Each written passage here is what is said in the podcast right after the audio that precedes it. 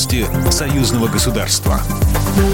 Здравствуйте, в студии Екатерина Шевцова. В текущей военно-политической обстановке Организация договора о коллективной безопасности остро нуждается в усилении военной составляющей. Об этом заявил генсек УДКБ Станислав Зась, выступая на совместном заседании Совета министров иностранных дел, Совета министров обороны и Комитета секретарей Советов безопасности ОДКБ. По словам Заси, в предстоящий период с контингентами войск коллективных сил ОДКБ планируется проведение ряда тактических и тактико-специальных учений.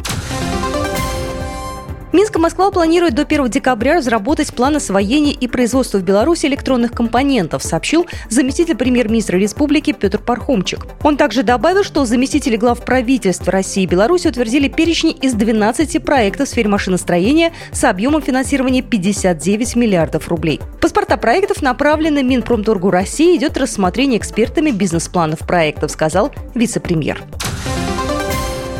Правительство Беларуси и России заключат путем обмена нотами соглашение о взаимном признании сертификатов о вакцинации против коронавирусной инфекции COVID-19. Также отмечается, что осуществить необходимые процедуры по заключению путем обмена нотами этого соглашения уполномочено Министерство иностранных дел.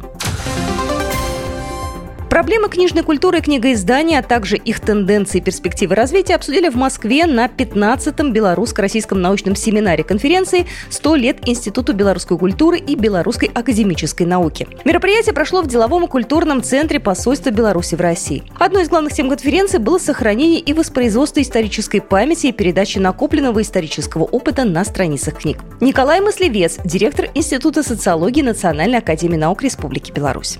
Очевидно, что на фоне, во-первых, тех вызовов, тех угроз, с которыми сталкивается современный мир, на фоне трансформации общественного личностного сознания, на фоне нарастания масштабов, объемов фейковой информации. Заниматься просвещением молодежи, заниматься формированием книжной культуры – это задача еще более сложная, но задача решаемая. И в рамках союзного государства ведется работа по формированию соответствующей нормативно-правовой базы в этой сфере.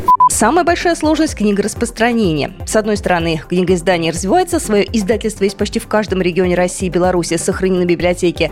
С другой стороны, число книжных магазинов сокращается, и им, как и библиотекам, нужна господдержка.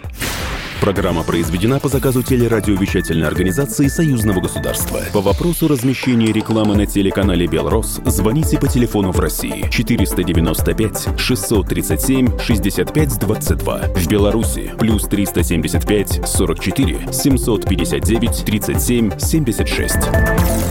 Новости Союзного государства.